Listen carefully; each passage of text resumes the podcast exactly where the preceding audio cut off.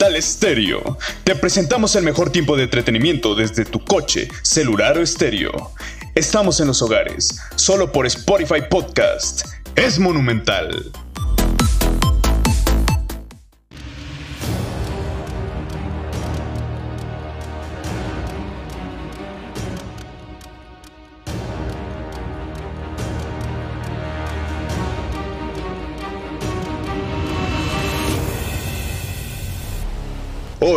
En Deja que mi mente vuele, te presentamos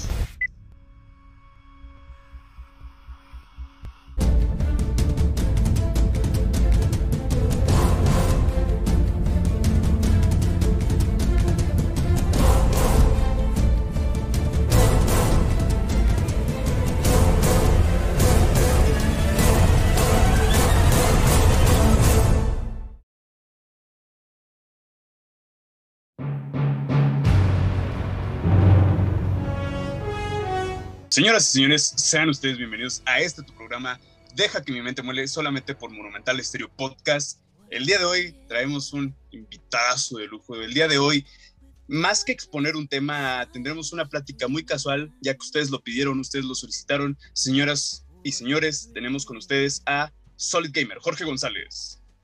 Qué gusto de estar aquí, muchas gracias por la invitación, Juanito. De nada, pues sabes que acá andamos, ¿no? Cualquier cosa. Pues el día de hoy, como ya se hacía mención, vamos a tocar un tema que es de interés público, es interés popular. El día de hoy vamos a hablar sobre la nostalgia de los videojuegos. Aclarando, haciendo el primer punto de que aquí no se va a juzgar ningún gusto, se va a respetar todo. Vamos a hablar desde nuestra perspectiva que tenemos con el sentido de la sensación de nostalgia. Para ti, Jorge, ¿cuál fue la primera consola que llegó a tus manos? Pues fíjate, cuando me preguntan eso, porque me han llegado a preguntar varias, veces eso, este, siempre se me viene a la mente la Play 2. La Play 2 para mí fue la primera consola que pude tocar, la que pude jugar y la que pude presenciar cómo tenía un gran potencial. Esa fue una de las, de las primeras consolas que llegué a tocar. Interesante. Caso, casualmente los dos nos, nuestro punto de partida está en la sexta generación. O sea, si bien no fue a la época que me correspondió, no, no, no, tampoco voy a decir mi fecha de cumpleaños.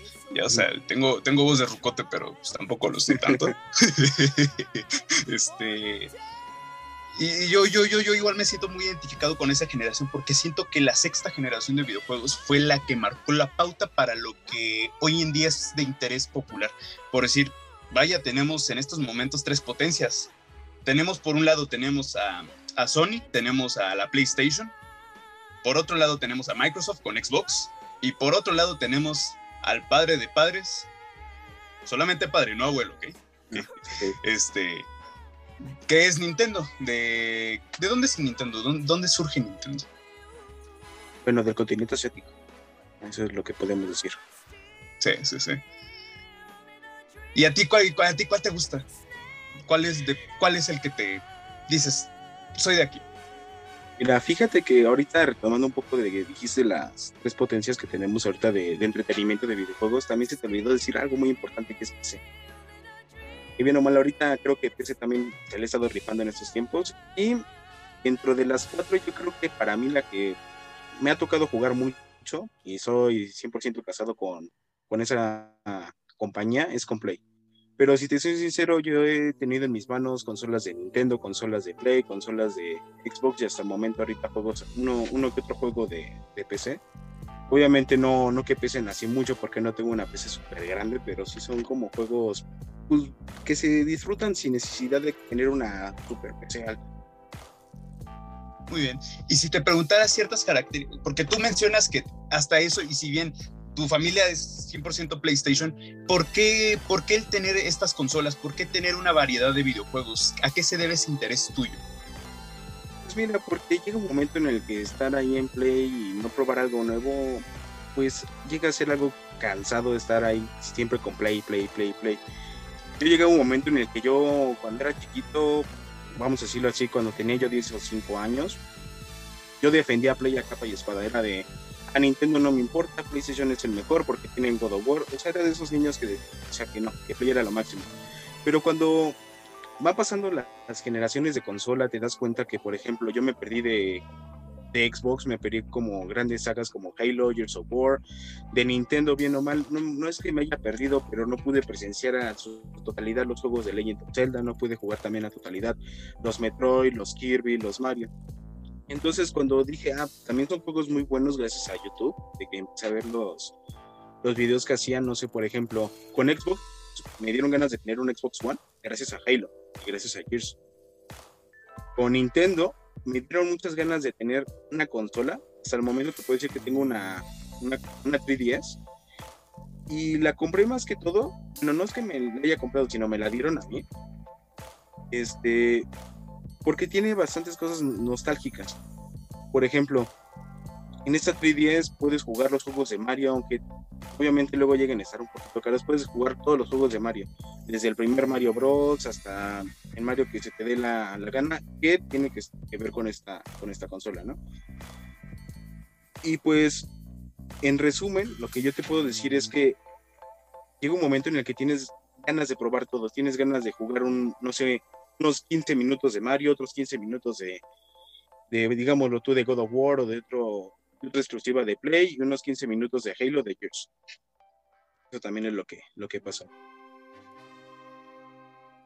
Para ti, si yo te preguntara en este momento, desde un punto de perspectiva autocrítico y pues, también de mi parte crítico, porque al menos yo no me defino así como un super gamer, para ti, ¿los videojuegos qué es? ¿Es un pasatiempo? ¿Es un arte de expresión?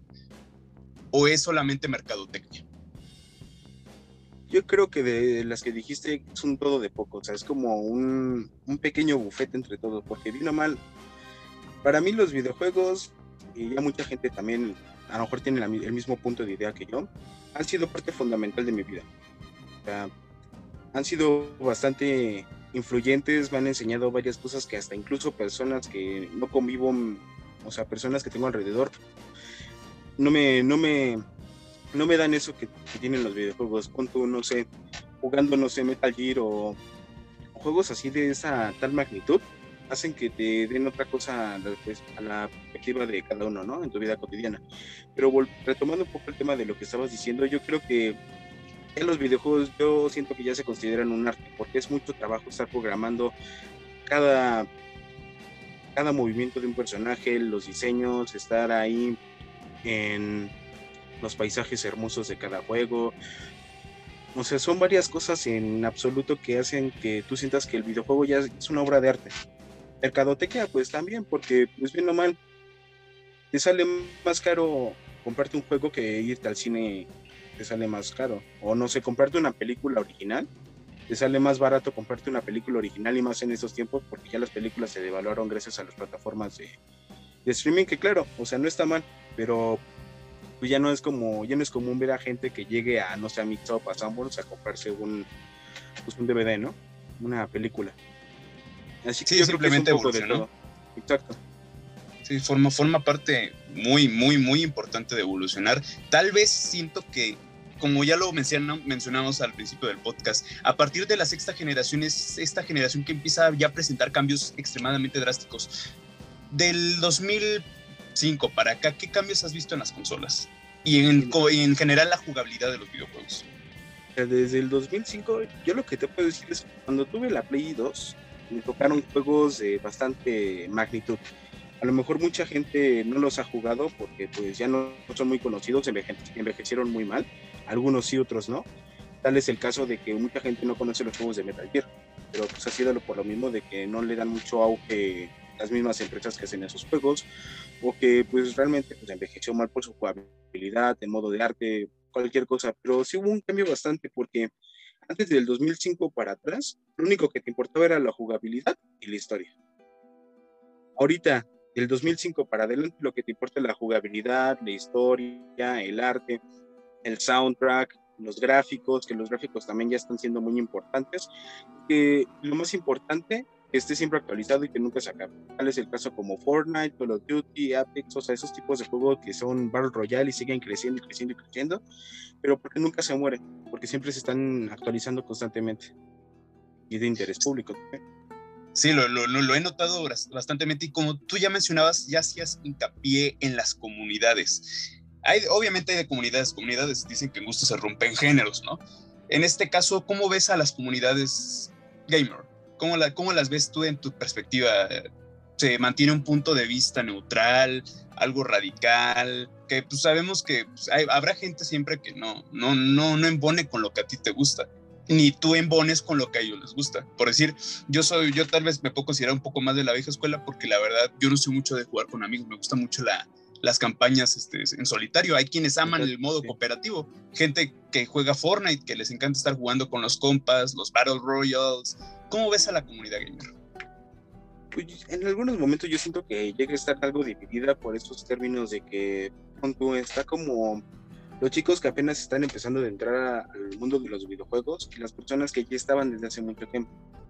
Por ejemplo, tal es el caso de una experiencia que yo sinceramente si pudiera volver hacia atrás lo haría.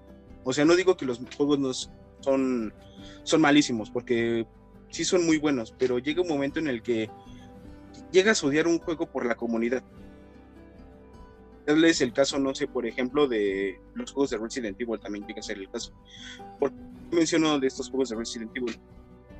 Porque la comunidad está muy dividida, en, la comunidad de Resident Evil está muy dividida de cuáles son los mejores juegos y cuál desde cuándo murió Resident Evil y todo eso. Entonces, muchas, muchas personas dicen que Resident Evil murió desde el 4. Otras personas dicen que Resident Evil, los mejores juegos son del 4, del 5 y el 6 y muchas personas dicen que el 7 fue una obra maestra, que el 7 fue una, una, una vil, vamos a decirlo así, que no estuvo muy bueno.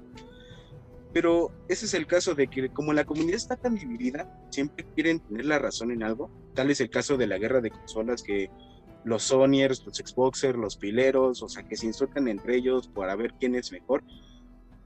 Y yo siempre lo he dicho cada que hablamos de, de juegos, es siempre Play, Xbox y Nintendo y PC tienen sus ventajas y sus desventajas. Tanto de Play, yo siento que las ventajas que tiene son sus exclusivas, son sus juegos, son, sus mecanismos y su interfaz. De Xbox, bien o mal, a mí lo que me gusta es su gran potencia, su gran, sus grandes juegos con multijugador, sus grandes sistemas como es el Game Pass, el Gold. Y sobre todo, no sé por qué, pero prefiero mil veces un control de Xbox One que uno de Play 4 es lo siento más cómodo. Y de Nintendo, su gran portabilidad, sus grandes juegos, aunque luego están muy caros, pero son las ventajas que tiene cada uno y de PC que puedes jugar todo, de todo un poco.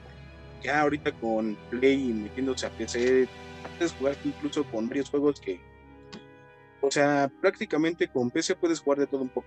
jugar un poquito de Xbox, de Play, de Nintendo, ahí sí de todo un poco. La retrocompatibilidad, ¿no?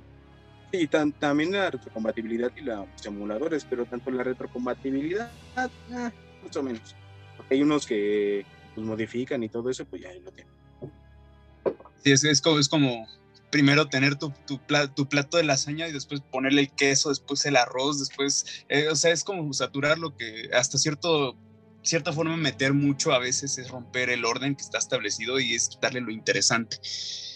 Hablando de ese, de ese factor, de agregar cosas, la expansibilidad de los videojuegos.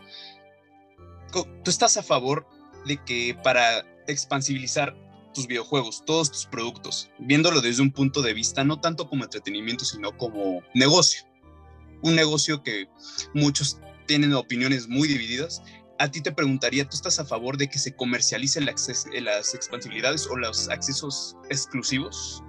para, por decir, jugar en línea, para, no sé, tener ciertos artículos de tu personaje. ¿Tú estás a favor de eso?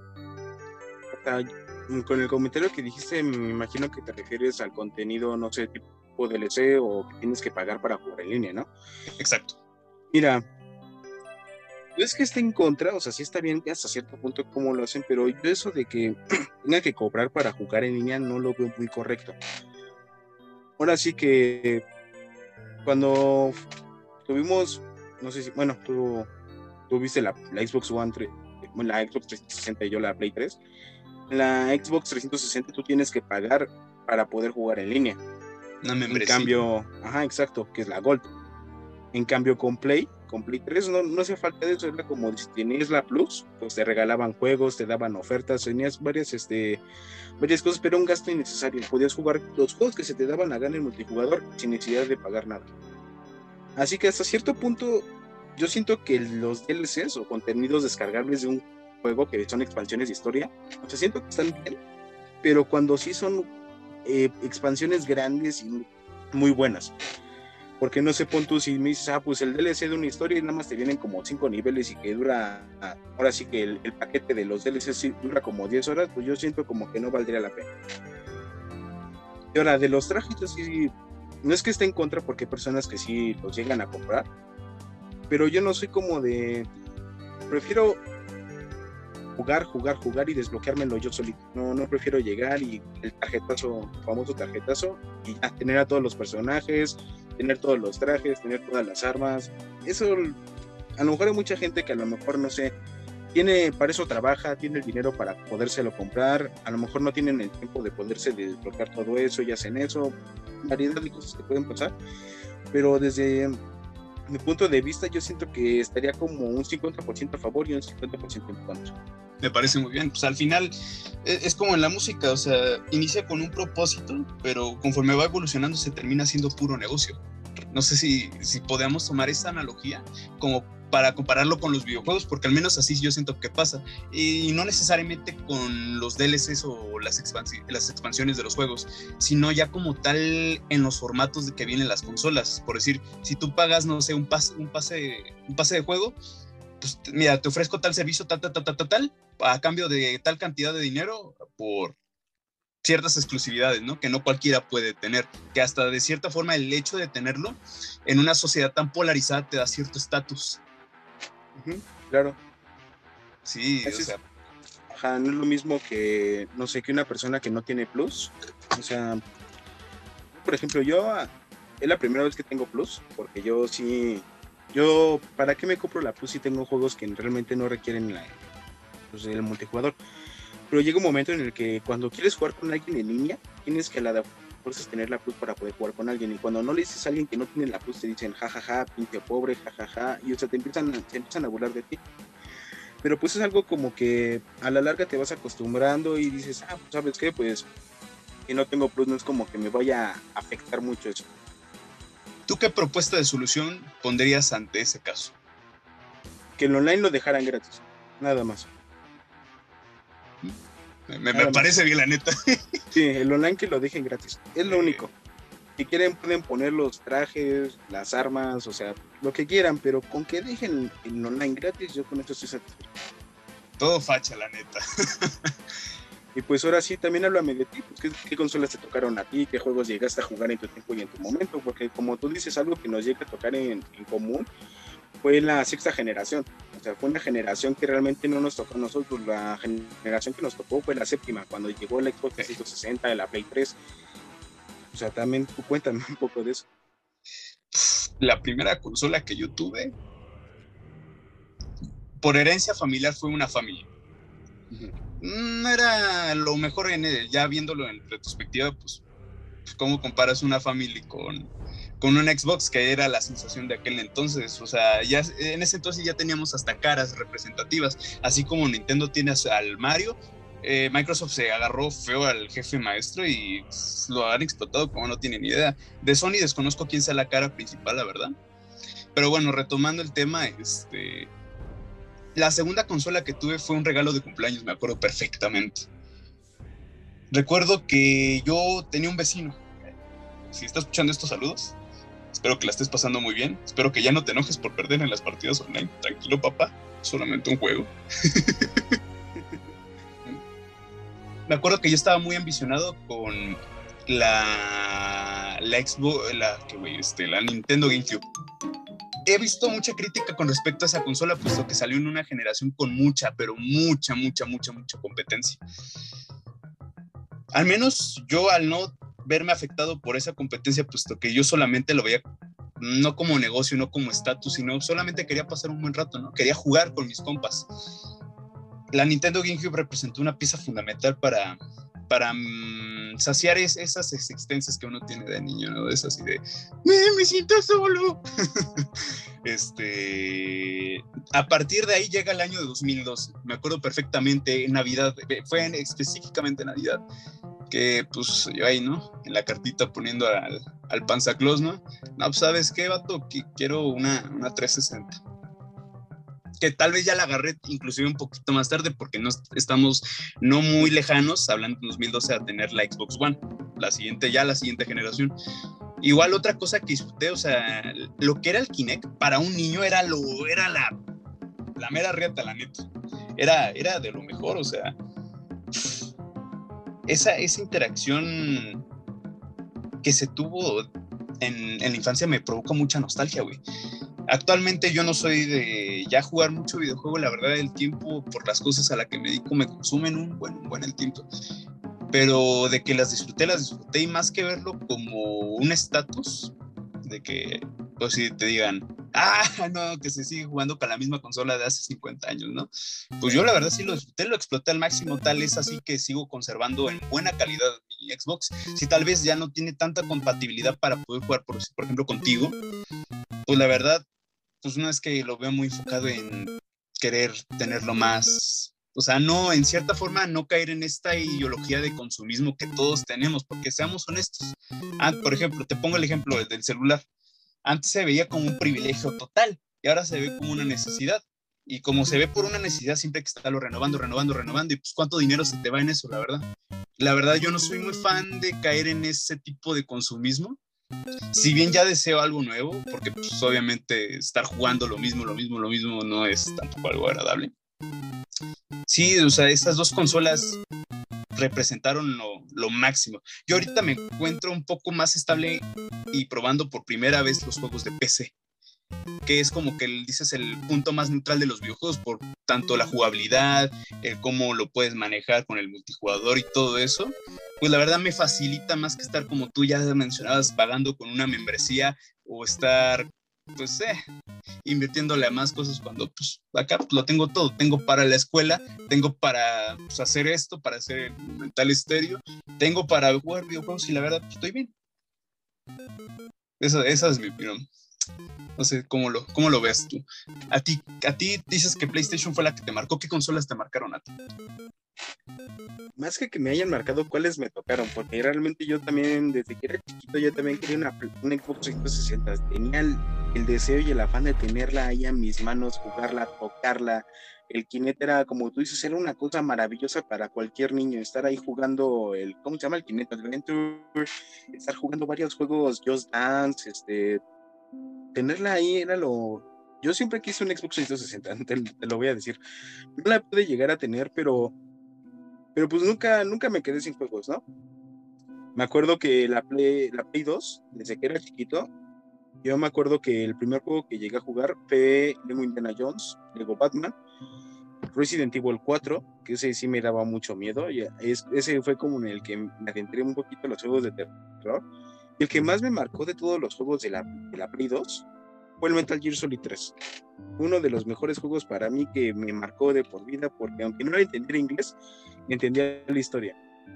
Era algo que realmente me, me hizo sentir muy, muy feliz ahí, porque era de, me, la vivía ahí en la Play 2 y me acuerdo que cuando yo estaba en tercero o cuarto de, de primaria se burlaban de mí porque yo no, yo todavía no tenía una Play 3 o una Xbox 360, sino seguía con mi Play 2 cuando en, una Navidad me dan la Play 3, este, una gran emoción porque la Play 3 era como, ah, qué padre, ya tener otra consola, ya puedo jugar varias cosas y lo más padre es que cuando abrí la Play 3 estaba el juego de Lego Marvel Super Heroes. Y ese realmente dije, ah, no, pues qué padre. Después de eso ya pasaron varios años, no sé qué, pero estamos de acuerdo que la Play 3 la tuve como por ahí del año 2000, 2013, 2012, y unos años después, o si no es que ya se había salido a la Play 4, por lo que ya estaba atrasado de generación. Pero yo no sabía porque yo nada más me vivía en la Play 2 y en la Play 3 luego. Cuando me tocó la Play 4, puff, me sentía súper bien conmigo mismo. Era de, me, me, la vivía jugando en la Play 4 y puff. Pero ya respondiendo a tu pregunta, yo creo que la que más me marcó fue la Play 2. Muy bien. Sí, es que nos tocó una, una generación muy, pero muy buena. O sea, prácticamente nosotros somos la generación que ya nació con la tecnología. O sea, si bien ya los millennials la empezaban a desarrollar, la empezaban a perfeccionar, que realmente son en su mayoría ellos quienes hacen todo nuestro producto para nosotros. O sea, fue un super boom. Y con un super boom hasta lo podemos ver en distintas formas, como lo es el entretenimiento, el negocio y la tecnología. Pero bueno, eso lo vamos a hablar un poco más adelante. Señoras y señores, vamos a un corte. Vamos y volvemos.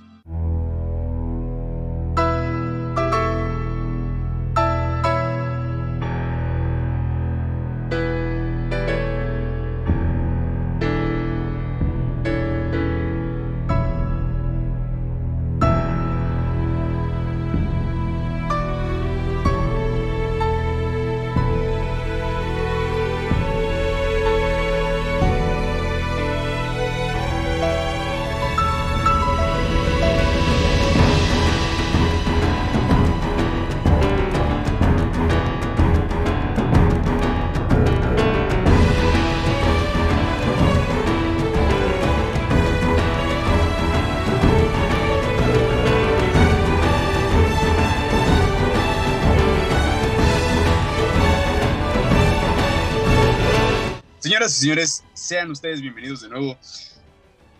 Vamos a entrar en, en detalle, Jorgito. Vamos a entrar en, en preguntas ya más personales. La situación gamer, o sea, como tal, ya hablando de séptima, octava y creo que hasta novena generación de videojuegos, ¿cómo la ves? Siento, desde mi punto de vista, que últimamente a, la, a lo que quiere la gente es solamente jugar en línea. O sea, como tal, ya no le importan juegos que tengan campaña, ¿sabes? O que tengan por lo menos un contexto de historia, ¿no? O sea, de saber qué va y pues, después ya viene el multijugador. No, o sea, ya van directo al multijugador como casos como pues Fortnite, Call of Duty, eh, mm, por mencionar también a, Rico, a, Rocket League. ¿Cómo es la situación así? ¿Te agrada, no te agrada? Pues fíjate, yo como lo veo en un futuro, a lo mejor mucha gente, no sé, me va, me va a linkear por lo que voy a decir, pero siento que en parte sí le está haciendo un, bien a los videojuegos este, que, que sean 100% en línea, como Fortnite o los que acabas de decir, pero en parte no, porque siento más que porque quieran jugarlo ellos, siento que en parte también es como por moda, o sea, una sensación así. Claro, o sea, no es que, ay, estás jugando con los ya pinche puser, no, porque pues al final de cuentas todos en su momento, en su tiempo, en su momento jugamos Fortnite, jugamos Minecraft también. Las cosas populares en ese entonces. Exacto. Minecraft también. aquí se respeta, no pasa nada, oiga. Pero sí, realmente, como tú lo dices, ya como ya la comunidad gamer se ve ya también muy dividida en dos partes, entre el jugar en línea o jugar en solitario vamos a ponerlo a tú porque también todos los juegos no, no, no, es necesario que sean en solitario para que tengan una historia muy buena. No sé, por ejemplo, creo que en el caso de Henshin, en de, Henshin, sí, en Genshin Impact. Tienen, ajá, una parte también la tienen de historia. también lo ¿En Fortnite igual? amigos. Ajá. Bueno, en Fortnite ahí sí no le sé. Fíjate que eh, tiene como dos partes hacen sus eventos, obviamente, para ir desarrollando una historia. O sea, cada evento trae como que una historia nueva. O sea, como que lo incluyeron hasta eso, ¿sabes? Porque yo que recuerdo cuando empecé a jugar Fortnite, Fortnite, perdón, este, era solamente pues estar ahí disparando hasta lo güey. y ahora hasta, hasta le meten eventos especiales. No, ¿saben qué? Pues vamos a hacer una historia con los Vengadores, ¿no? No, que vamos a invitar al pinche Travis Scott, ¿no? No, que vamos a, no sé, a poner un agujero negro ahí en el. Sí, sí, sí, claro. Sí. Y es que, mira, pon tú, si, pon tú que en un futuro saquen otro juego, ¿no? Eh, no sé, que saquen, no sé, como otra, otra saga de Halo, vamos a llamarlo así. O que saquen un juego muy, muy esperado, no sé, tipo Resident Evil, o sea, que saquen un juego así en general y sea del agrado de mucha gente. Pero pon tú, si las personas están acostumbradas a jugar un juego como Fortnite o tipo Battle Royale, más que todo, lo que pasa es que el juego en solitario, o bueno, que tenga historia, no decirlo en solitario, que tenga historia, se siente vacío, porque cuando te lo acabas ya no tienes nada más que hacer. Es como de te lo acabas y ya. Pero eso, eso, esa sensación que tiene uno de, ah, pues ya me lo acabé, ah, pues bueno, sigo con otro juego, ¿no? Con Fortnite. Es porque ya no siguen siendo actualizados como antes. No sé, punto, ya no es lo mismo que tú juegues este Fortnite, así que porque sigue, se sigue actualizando y sigue, sigue vivo. sigue presente con nosotros, exacto. Pero pon tú, es porque siempre se está, se está actualizando cada, cada, a cada rato. o sea, lo, mantiene, lo mantiene fresco, lo renuevan. Exacto. Cada, imagínate los trabajadores de Epic, lo que tienen, los trabajos que tienen que hacer para que el juego siga actualizándose en cada momento, hasta y dale y dale y dale actualizándose un buen de, veces para que el juego no muera y pueda seguir Fortnite en la posición que está. Pero no pasa lo mismo con un juego como The Last of Us, o no pasa lo mismo como un juego que no tenga multijugador, que nada más tenga una historia, una historia base, y se quede ahí estancada. No sé, por ejemplo, como los juegos de Kingdom Hearts también, no es lo mismo que ya me los acabo y lo vuelvo a rejugar, lo vuelvo a rejugar, pero ya es como, lo, ya lo acabé, ya no tiene más sentido, ya no se está actualizando. Ya no, ya no le meten más contenido, pues ¿qué pasa? Pues se aburre el juego y te, te sigue yendo Fortnite. Y también es muy adictivo, no te lo voy a dejar mentir. Es adictivo estar jugando ahí con tus amigos o en solitario. Juegos en línea como Apex, Fortnite, es muy, es muy adictivo estar ahí. Vamos a Entretiene. Exacto. Estar ahí masacrando enemigos, estarlos ahí eliminándote, sintiéndote el más el más fregón de, de ahí, de pa, pa, pa, pa, pa, y te matas a todos y es muy adictivo eso. Pero en parte le afecta y en parte no que los juegos también sean 100% en línea. Es lo que yo también pienso. Tiene sus pros y sus contras, ¿no? Pero pues bueno, saber cómo se desarrolló, si se, o sea, para hacer ya bien una crítica definitiva de, ese tema hay que dejar que el tiempo pase, porque no es como que ya haya pasado, ¿no? Como que ya haya pasado de moda, o sea, se sigue, si bien se sigue implementando este, este cambio, vamos a entrar un poco en detalle, de tal vez de un poco, de una forma más breve, porque pues, no creo que sea un tema muy relevante. ¿Topas a los FIFAs? Mm, los he escuchado hablar. Creo que se llegan a burlar de él, pero no, en sí no sé qué son los FIFAs. Así si te soy sincero. Gente súper fanática de los juegos de FIFA. Yo tengo un problema con ellos. Yo siento que los juegos de FIFA son como los iPhone. Te lo venden cada año, pero con un mínimo detalle nuevo. Y solamente eso. ¿Tú crees que FIFA es solamente una estrategia de marketing para el fútbol para el deporte o realmente si es un buen videojuego, o sea, dentro de tus estándares, o sea, nosotros vamos a respetar, o sea, ni siquiera vamos a implementar el uso del término de FIFAs como insulto, ¿sabes? Pero este, ¿tú sí crees que sea solamente un, o sea, o si es un verdadero juego, juego, juego o es solamente una estrategia de marketing? Es que yo como lo veo, en parte también, es que depende, porque a ti te gusta mucho el fútbol y te apasiona y no sé, y lo que quieras, pues obviamente tu sueño va a ser jugar un juego de fútbol, que puede ser un director técnico o un jugador, y pues estar ahí jugando y crecer en poca, así crecer poco a poco en esos juegos, porque esa es la mecánica de FIFA. Puedes escoger dos lados, ser director del equipo, o puedes ser el jugador, o sea, un jugador de, de equipo. Yo lo que no te voy a decir, no te voy a decir que no es un mal juego, porque sí tiene unas mecánicas interesantes, porque también es, un buen juego, pero hasta cierto punto, de lo buen juego que es y que de lo repetitivo de que lo sacan cada año, también hacen que ya se te vaya fumando, se te vaya, vaya sintiendo como de, ah cabrón, si el FIFA cuesta 1400 pesos, es el FIFA, es el FIFA 21, con 1500 pesos, bien normal me puedo comprar otro juego, me puede durar muchas veces y ya, pero al final de cuentas yo creo que en parte sí también es como algo de marketing, también porque, no sé, es como, si te compras el FIFA, pues es como, ah, pues ahí, ahí lo tengo, ya lo jugué, ya bla, bla, bla, pero ¿sabes qué? Vámonos a comprarlo así, sí, sí. El 22 vamos por el 23, por el 24, por el 25. Y pues, como tú dices, eso es el detalle muy mínimo.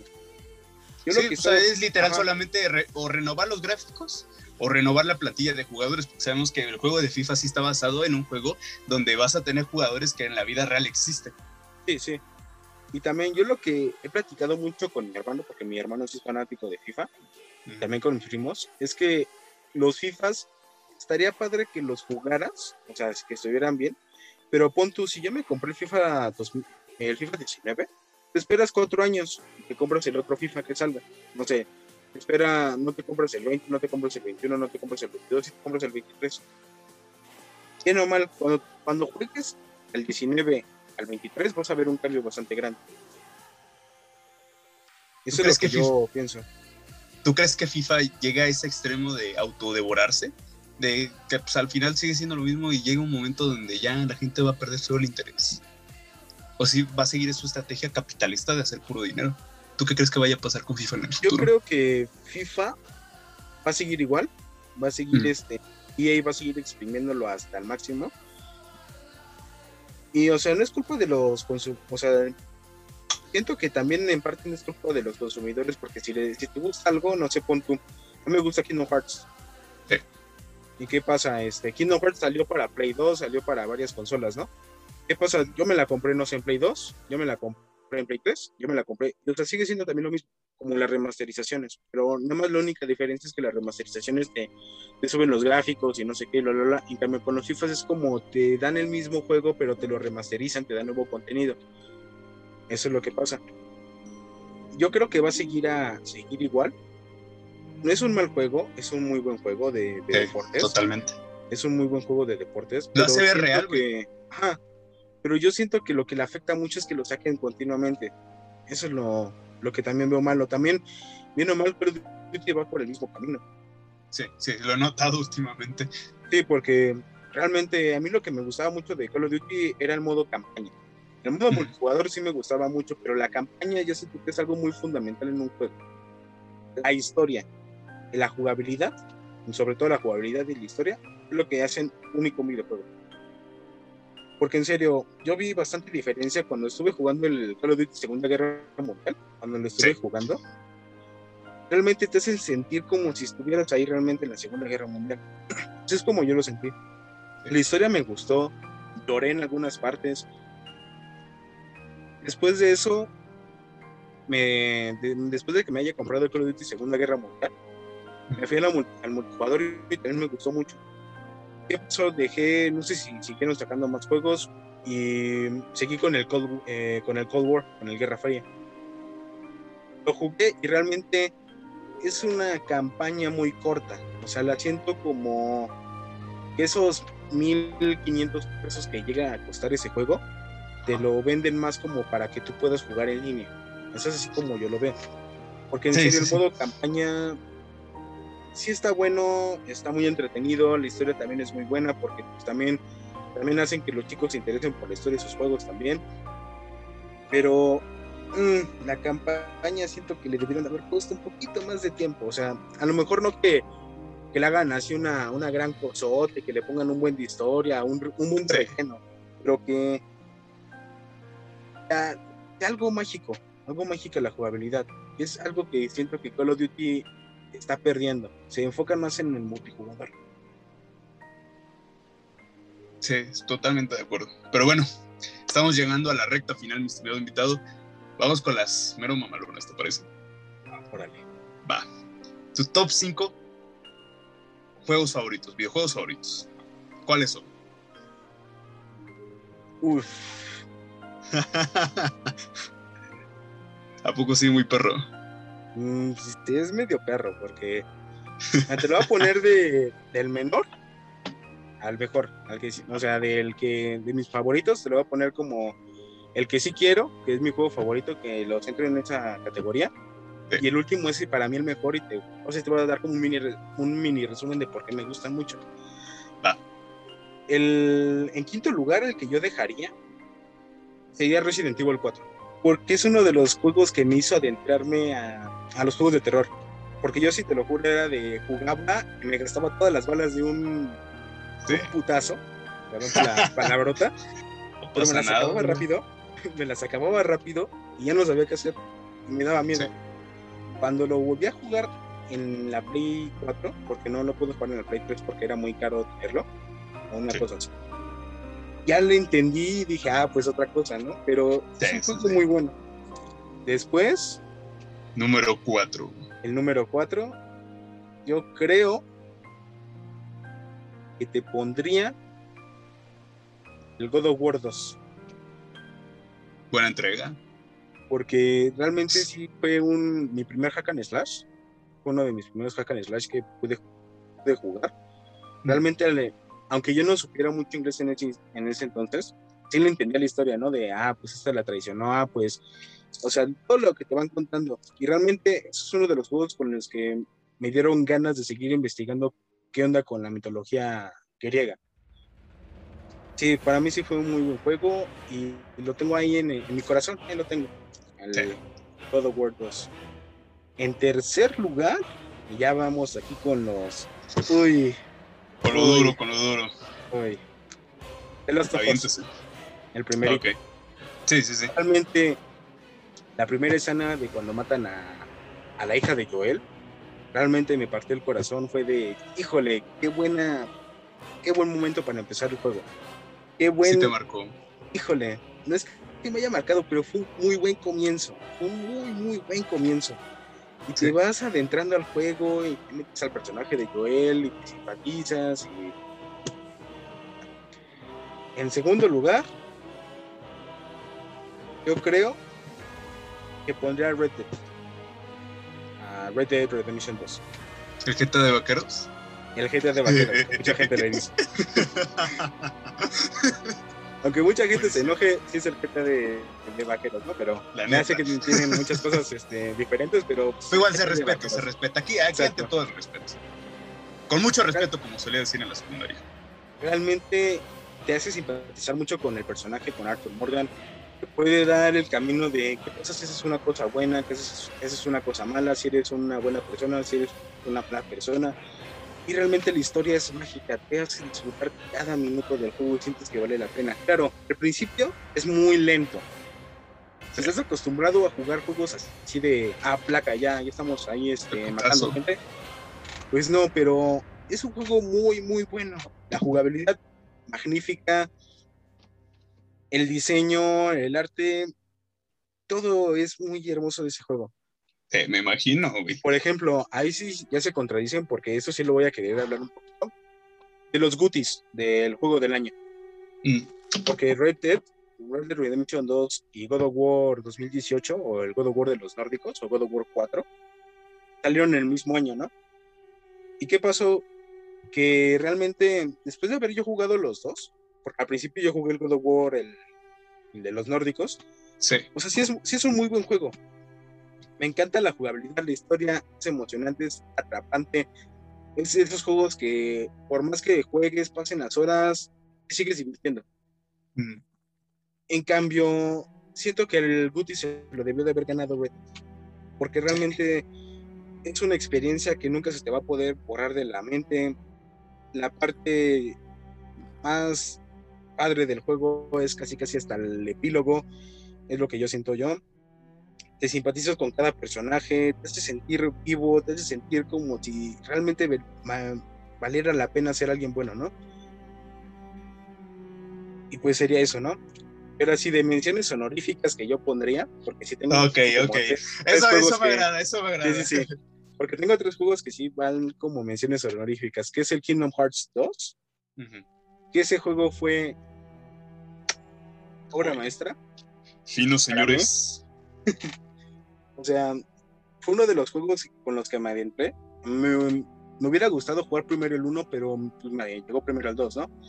Pero realmente, uff, una montaña de emociones, como dicen ahí luego la gente.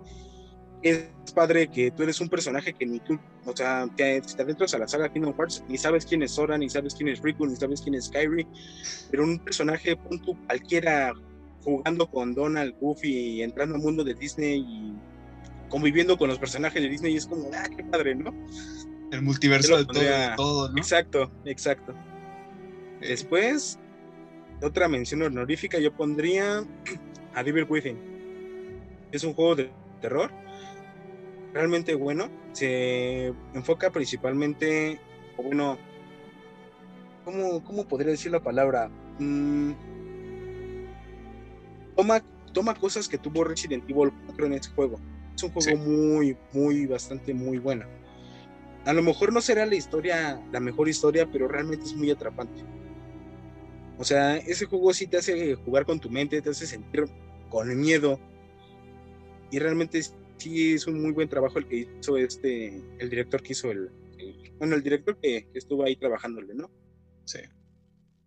Y otro, ese es un juego, un juego retro eh, de, mención honorífica que es el Pac-Man. A mí como me encanta Pac-Man. Me fascina Pac-Man. Me fascina, lo sigo jugando, lo tengo en la Play 4, lo tengo en el celular. Me fascina Pac-Man. Realmente, si me dices, ah, ¿sabes qué quieres matar el tiempo? Te, te, lo puedo decir que pasen las horas, pasen cuatro, pasen cinco, yo puedo seguir jugando Pac-Man. Porque realmente es un muy, muy, muy atrapante juego para mí. Realmente me, me vicio. Finalmente, el, número uno. Y luego también te estoy molestando mucho con eso, el Metal Gear Solid 3. Puf, puf. Qué buen juegazo. Papu de Realmente, en la Play 2, estando ahí el juego, hermoso el juego, perdón por el cohete, realmente fue Metal Gear una parte muy fundamental en mí. Me hizo llorar, me hizo sentir feliz, me hizo sentir carisma con el personaje. Y lo mejor de todo, la jugabilidad, porque era como un Tamagotchi, pero con un parche en el ojo. Ah. O sea, Snake, lo que tú podías hacer, o sea, Snake, siendo como un tipo Tamagotchi, con un parche, era ah. padre porque podías cazar animales, tener tu alimento, comer, poder enfermarte, poder curarte, era algo mágico para mí en Metal Gear. Y la historia, los voces, la jugabilidad, la infiltración, estarte ahí escabulleando, las armas, era algo mágico en ese juego. Me imagino. Y ahora tú, tú dime. Para ti, pues yo, voy a tratar de ser más breve. Ajá. Para mí, mi top 5, empezamos con. Híjole. Yo voy a iniciar con Need for Speed fue un juego que jugando en familia me marcó mucho. En cuarto lugar voy a poner sin duda alguna el Dragon Ball Xenoverse, igual un juego de mi infancia buenísimo. Yo la verdad no soy muy, muy, muy exigente con los, con esos de juegos, ¿no? Pero pues, en tercer lugar, yo sin duda alguna tengo que poner sí o sí, y este juego se va a tener que respetar porque es de los mejores que he jugado. The Walking Dead, dirigido por Telltale Games. Si bien es un juego, ¿eh? que está, está, está muy, muy infravalorado porque pues llega a caer en lo aburrido. hay gente que simplemente no, como que no, no es así de andar tomando decisiones o que no tengas mucha accesibilidad a un mundo abierto, ¿no? Fue un juego, la muerte de Lee, cabrón, me, hizo chillar un, Yo creo que a todos, ¿eh? Yo creo que a, todos, güey, a todos esa muerte nos dolió un chingo. Yo nunca me esperé que, que se iba a morir ese personaje, yo sí tuve, uy, en, segundo lugar, Minecraft. La neta. Yo acepto, yo sí era un niño rata de primera, la neta. Yo creo que en todos en su tiempo y en su momento. Todos tuvimos nuestra etapa. Más sobre todo cuando el apogeo del, del gaming español estuvo en lo más, lo más high en todo, en todo YouTube. En menciones honoríficas, yo sin duda alguna, yo pongo al GTA. GTA es algo que siempre decía mucho tiempo. O sea, a mis jefes, o sea, a mis jefes les ardían los ojos cuando yo lo jugaba, en verdad. Era así de cómo alguien de mi edad podía jugar eso, ¿sabes? Pero pues hay que ser inteligentes y saber distinguir lo que es real y lo que es ficción, ¿no? Si bien la ficción puede estar basada en mucho, en mucho de los hechos reales, también hay que pues, saber diferenciarle, ¿no? Hay que, al coco no, como dicen por allá, ¿no? Este, otro juego que yo pongo en menciones honoríficas, fuck, los Guitar Hero. Muy buenos juegos, ¿eh? Muy buenos juegos. Y en primer lugar, sin duda alguna, y porque fue, el fue de los primeros juegos que llegaron a mis ojos, y todo gracias a un vecino que nada más me invitó a jugar. y también aquí una mención honorífica para un primo que tengo, Carlos, Carlos Arzosa. Muchas, muchas felicidades por haberme introducido a este juego. Te la rifaste, hermano. Gracias a un buen, a un buen seguidor cara principal de Xbox, de Microsoft, The Master Chief, Halo. Toda la saga de Halo es mi favorita. No, en verdad no hay día que no esté hablando, debatiendo sobre el mundo de Halo, y más ahorita con el próximo lanzamiento que se espera para diciembre de Halo Infinite. Probablemente el último juego que tengamos con la cara principal que va a ser el jefe maestro. Y nada, o sea, para mí lo que es Halo es lo más top. No hay más. Totalmente de acuerdo. ¿eh? De esta forma concluimos eh, el episodio de, del día de hoy. Fue una charla muy, muy interesante que esperamos que les guste a todos ustedes. Hermano, ¿cómo te encontramos en tus redes sociales? Bueno, pues en mis redes sociales, que ahorita no he estado muy activo, pero realmente ya lo voy a empezar a hacer porque ya me empecé a encontrar a mí mismo, digámoslo así. Este, me pueden seguir en Instagram con solid-gamer-review. Ahí me pueden encontrar fácilmente. Lo que mi canal plantea es hacer reviews, opiniones, fotos, historias sobre videojuegos, obviamente. Esa es la premisa principal de, la cuenta. Nada mal. Te la vas a rifar y, vas a recibir todo el apoyo que se te merece. Señoras y señores, un servidor y el Solid Gamer es monumental. Nos vemos. Hasta la próxima. Mucho gusto y acuérdense que esto es con todo respeto.